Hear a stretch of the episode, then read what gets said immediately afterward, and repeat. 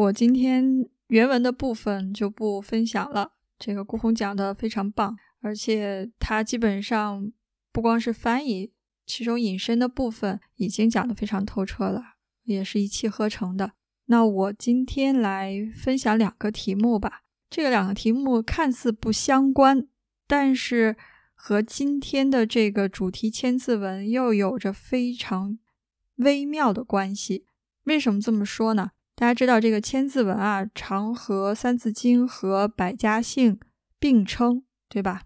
所以启蒙教育的话，可能大家多多少少都是学过、背过，至少听过《三字经》、百家姓、弟子规、千字文。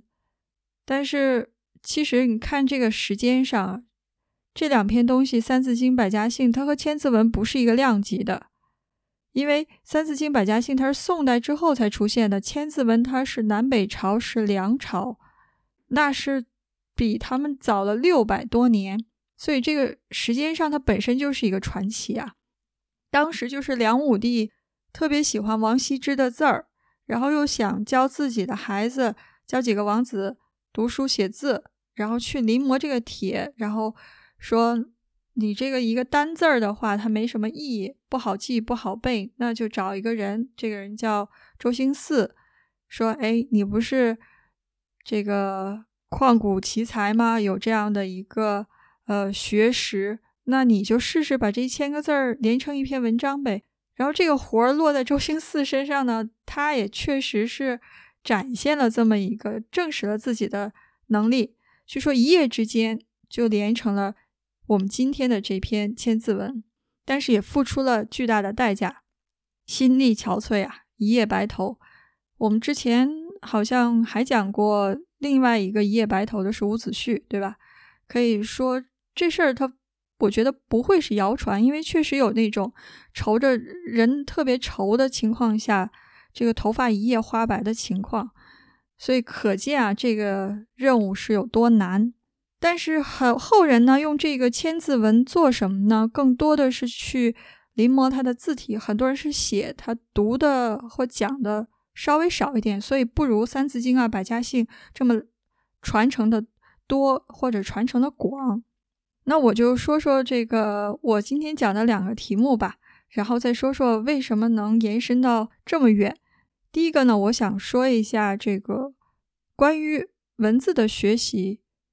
我们是汉字本身还有存在的必要性嘛？因为我们知道这个西方主要是以拉丁文以字母对吧？也有这个元素和呃算是拼读的这样的一个语言，但是汉语呢，它是有自己的独特性，它是一个象形文字，所以它的音和义和形可以是分离的。那我们。还有这样的一个必要吗？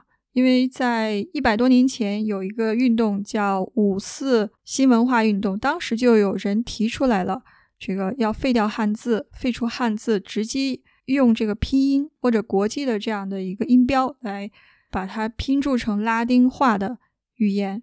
其实这个呃说法一直存在，而且是尤其在海外讨论的一个呃焦点。第二件事呢，我再说说，还是一百多年前，在苏黎世的这么一个小酒馆，叫伏尔泰酒馆，呃，发生的一件事儿，一个新的运动叫达达主义。这个达达 主义其实和我们今天的这个主题还有千丝万缕的关系。好，那我先导一导，因为之前我们说过，这个 MSN 啊，想做一个。古文节，我们这个雄心壮志还挺大的。当时这个选时间的话，是五毛跟我们说，那就是四月二十号。四月二十号为什么呢？一个是它是我们中国的传统节气，叫谷雨。这个还是什么呢？还是这个仓颉造字。这个之前也说了，这个呃四个眼睛的，对吧？这个当时是惊天地、泣鬼神的这么一个行为，中国的文字诞生了。所以在联合国呢，二零一零年的四月二十号定为是中文节，也或者是中文日，每年的四月二十日。我觉得，如果从这个角度说呢，我们就归本溯源，我们不讲这个义，我们就讲文字，挺有意思的一件事情。因为一个国家它最具有代表性的是什么？就是它用来沟通的语言呢。它的语言除了口头的表达，那就是还有书面文字是不可分割的一部分。你想，我们汉字的演化，从最早的甲骨文到现在我们已经简化的字体白话文，其实它是跟随着历史的变迁，等于说见证着我们的历史前行。但是最近就是我在周末教中文的时候，我们学校的校长、老师他们就呃很头疼的一件事情，就是孩子们不喜欢写汉字，觉得太无聊了，一个字儿。我得抄上那么十几遍、几十遍，然后可能今天学了，明天就忘了，这个效率太太低了，而且兴趣也不高。所以很多中文学校就是大家也在讨论，那要不要就不让他们学写字了？就完全只要你能看懂这个字儿，能读出来就可以了。那我们就不写了。甚至呢，还有人说：“哎，你这个。”完全会拼音就行了，你能拼读出来都成。然后你一篇文章的话，我们就不给它汉字版，我们给它拼音版。然后这个事情我是非常纠结的，因为本身我不赞同。我觉得这个事情，首先你学一个语言的话，文字是它的一部分，而且你中国的文化，它可能就是通过这个汉字的传承来建立的。你把这一部分去掉以后，那你学的是什么呢？你只是一个沟通的这样的一个。工具，你感受不到它后面的文字的魅力、历史的给你带来的这个沉淀感。我再往前倒一倒吧，因为刚才我说到这个前面一百多年前的五四这个新文化运动，当时确实是有那么一帮人，而且是一帮非常呃有知识的社会精英提出来的。这这个不是我瞎说的，当时鲁迅说的叫“汉字不灭，中国必亡”。大家想想，这这话太狠了，“汉字不灭，中国必亡”。历史上提出这种口号的，一般都是什么样的绿林好汉呀？但是他们当时是为什么呢？要讲一下这个大环境，不能单单把这个是这句话挑出来，那就有点太孤立的去看了。其实当时大家也知道，就是想着想各种方法去救国嘛，去学习西方的文化。但是大家发现，这个学习西方的文化，这个最大的阻碍就是文字上的精确度和理解度。所以他他们就想了一个。事情说，我们这个一个是文言文太繁琐，就是是这种体面人、读书人的文字，普通老百姓不会啊。而且它和白话是脱离的，说的和写的不一样。然后一个字儿，它又是个繁体字，描来描去那么费事。一个务农的人，一个拉车的，一个普通的这个工人，那他可能没有时间去学习，可能就会造成了一个知识的。断层和阻碍，他就不可能接触到更多的信息。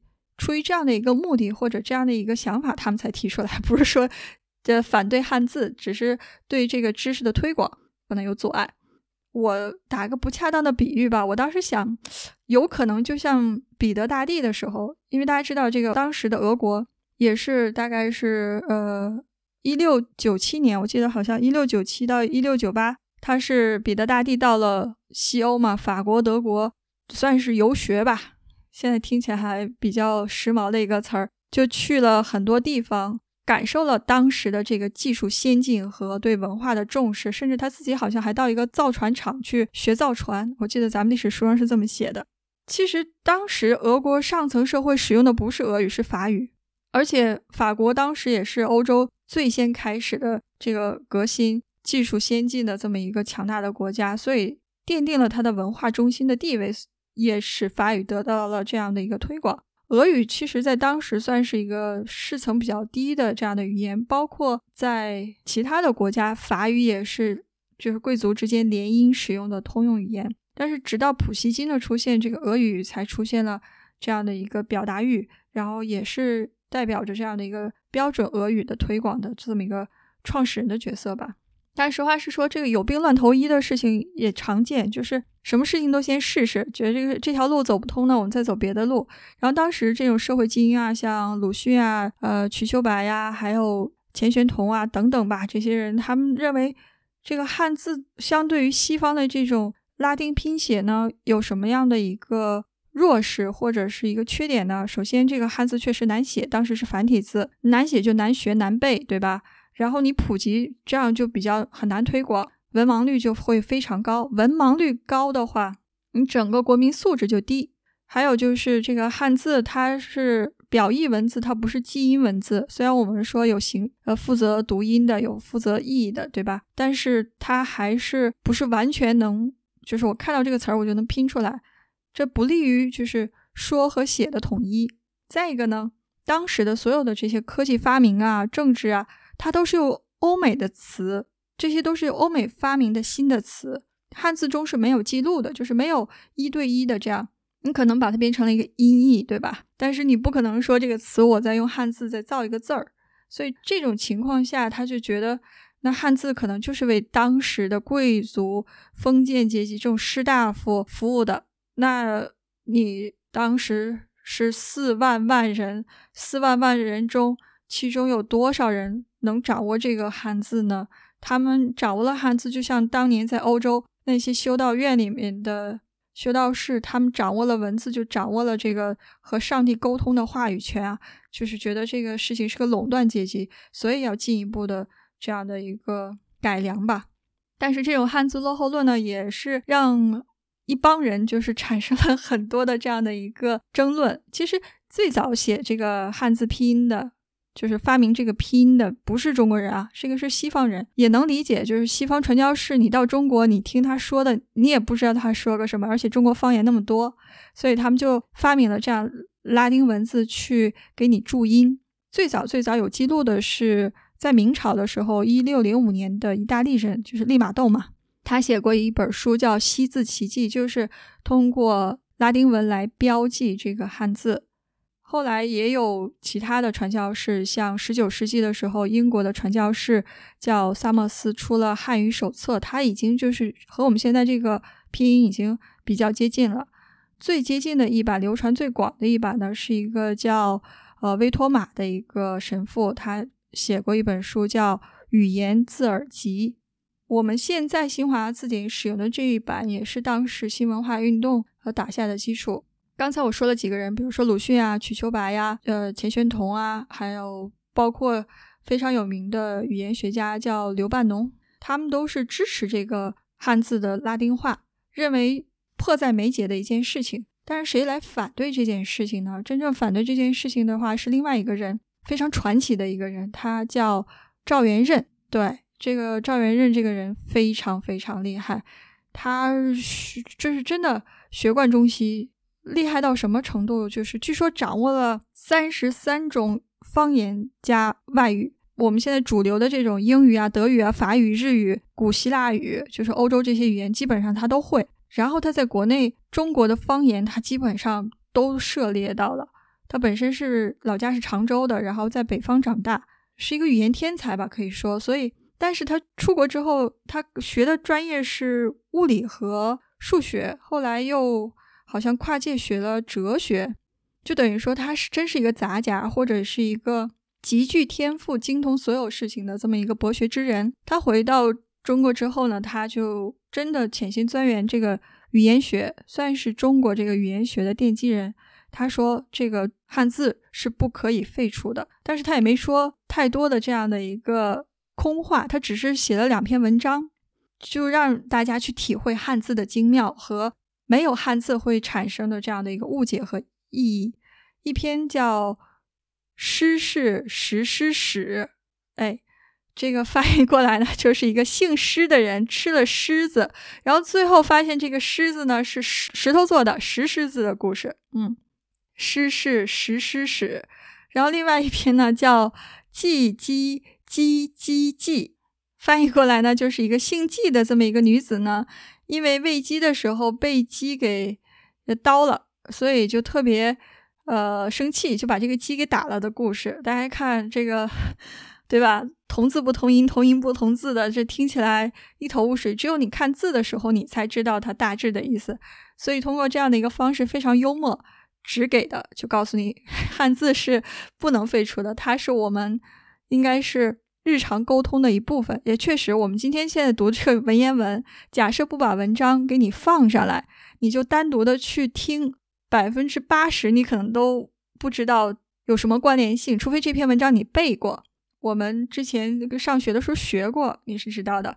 但如果真单拎译出来，找一篇什么《左传》呀，找一篇生僻的，大家看字儿的话，大概能理解个百分之五十；不看字儿的话，可能听上去就觉得很很陌生。每个字儿都听懂了，你说的也是中文，但是你要讲什么呢？不知道。这个也是 中文的一个玄妙之处吧。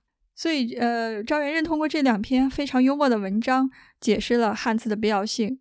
我当时在讨论的时候，我也说到这个事情：为什么学中文、学汉字是必要的一步，甚至你就是应该这样通过反复的训练去做的一件事情。很残忍，咱们小时候也是一个字儿一个字儿默写过来的，对吧？好像没有真的什么好方法。你背单词，你有联想法；你写字儿的话，你现在不写的话，都会提笔忘字。它就是一个常练常新的事情，和这个弹琴呀，和。任何做任何一件事情，可能都是异曲同工的，是投入产出比吧。但最后是谁拍板定论了呢？这个争论因为因为一直是接下来几十年都存在的嘛。到了一九五八年，当时就是新华字典出来了嘛，就是简体字也出来了，普通话也出来了。当时这个一九五八年，周总理他说啊，这个。汉语拼音方案是用来为汉字注音和推广普通话的，它并不是用来代替汉字的拼音文字。他就把这个事情终于用一句话终结了，就是整个在中国这个汉字拉丁化运动到此才为止，没有再做任何这方面的尝试呀，或者是改革。呃，只是时到今日，还有人 真的会提起来。确实，可能在学汉语中是所有人中心中的心魔吧。包括我们现在也觉得常用字一千多，你看我们学了千字文的话，可能也就能看懂很多的这样主流的报刊报纸差不多了。你再学两千字的话，交流是无障碍的，就等于相当于母语水平。你学了三千字的话，你可能就是。大学研究生的水平，你是真正搞汉字的汉语言文学的话，你才会学到五千字。其实也不需要那么多，这种排列组合是够用的。但是在我心中，这个汉字之美是无法被取代的。就包括鲁迅啊，前面他说的比较狠，就是说如果呃这个汉字不灭，这个中国必亡。但是实话实说，他自己也承认这个汉字太美了。他说了什么？意美以感心，音美以感耳。形美以感目，意境之美呢是用心去体会的。然后这个读音的音美呢是用来悦耳的。整个这个汉字的形体之美啊，这个它的这个意象之美啊，是用来赏心悦目的。所以这个汉字它真的就是用心、用耳朵、用眼睛去感受的一个事情。它不光是单单的一个表意的工具。好，这个是我讲的第一件事情。那我再说说这个第二件事情。这第二件事情可能脑洞就更大了，但是我挺喜欢这个事情，因为本身千字文它它的形成就是个脑洞很大的，就是给你一千个字儿，你自己排列组合，你把它弄出一篇文章来，这文章还要有意义。在我读书的时候，我们当时有一门选修课叫西方艺术史，这个老师特别有意思，就是有一次啊，他找了一堆旧杂志、旧报纸，每个人发了那么几本儿。然后说你们随便随便把里面的这个字剪出来，非常随机，就是你随便挑词，但是这个词呢有讲究，你要挑名词、动词、介词，就是你不能说你都挑名词，也不能都挑动词，你都要搭配着来。但是这个东西就是你不要有任何的这样的一个想法，不要事先有设定，就随便剪。然后我们当时就拿剪刀咔咔咔咔咔剪了好多出来，然后大家就是按照这个名词啊、动词啊、介词啊。呃，这个形容词啊、和副词啊等等吧，这些就去给它分类，分类以后放在一个呃不同的那种呃小盒子里面吧。呃，放在小盒子里面呢，然后我们就随机去抽，抽里面的就是这个小字签儿。然后抽完了以后，就是有那么呃老师在前面放了一个白板，然后把你抽到的东西就是贴在上面，大家是轮流去抽，不是说一个人呃抽不同的，他是比如说一个人抽抽了一个。名词，然后第二人去抽了一个动词，然后把它放在那儿，随机就是把这个板子大概摆了四五行的时候，然后老师说：“哎，我们一起看看这个字儿，看看能不能连成一句话。连成一句话，它有没有什么意义？如果没有意义的话，我们能不能给它想象出一个意义来？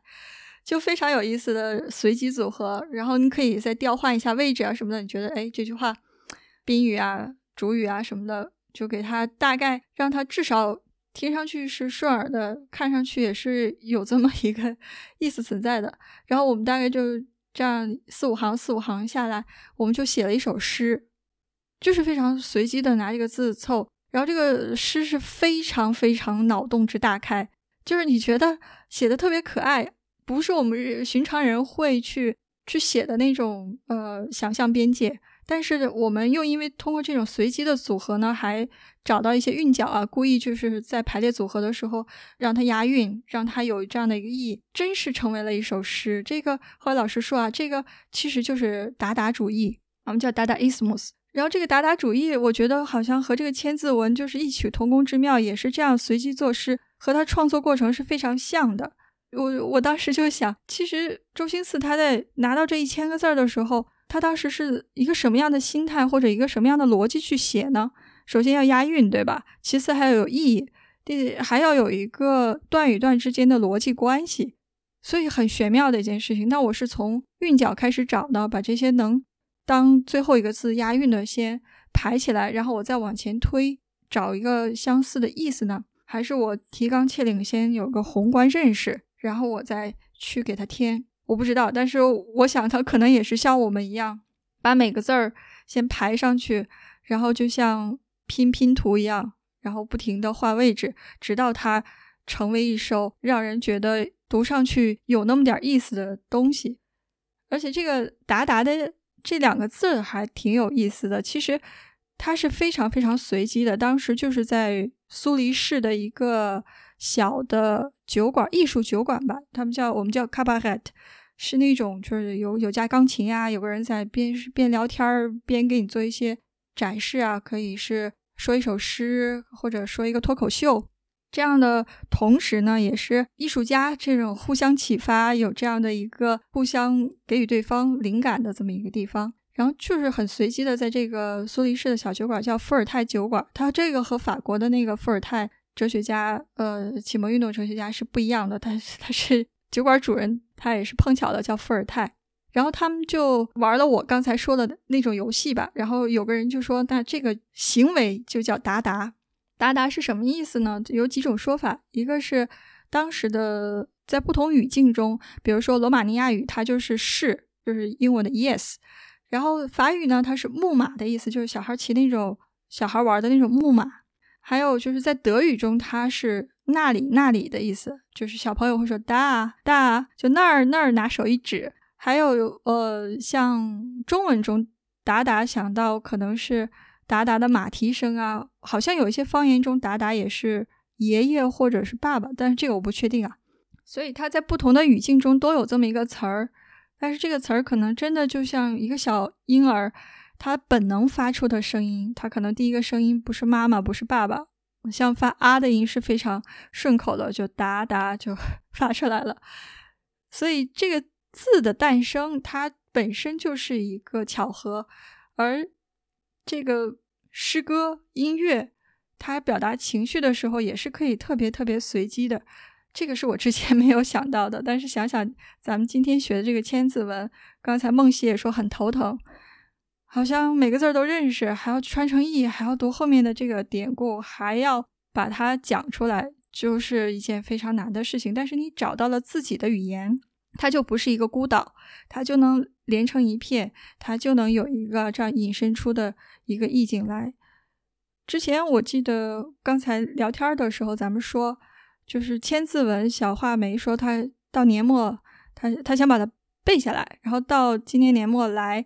呃，来交作业，然后我们请他背诵一下。我当时背的时候，我觉得前面特好背，什么天地玄黄，宇宙洪荒，日月盈仄，呃，辰宿列张，寒来暑往，秋收冬藏，就是咱们都经常引用。但越到后面越不好背，但至少至少它是有意思在的，有意思的东西你就会，呃，在记忆力上的话有画面感。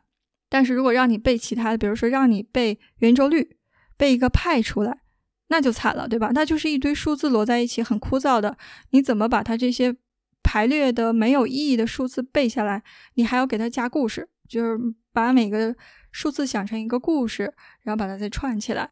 所以，这个人类去把握这种复杂的世界的时候，就会通过两个方式：一个是简化抽象，再一个就是赋予其意义，那就是我们的文字呀，是不是？想想，这也是文字。产生的精妙之处吧。但是最后回到我们这个千字文，我想到这个哲学家呃维特根斯坦他说过一句话，他说：“凡能用语言说的世界，就是我们能够掌握的世界。如果不能言说出来，也就不能把它符号化、简化出来，那我们只好保持沉默。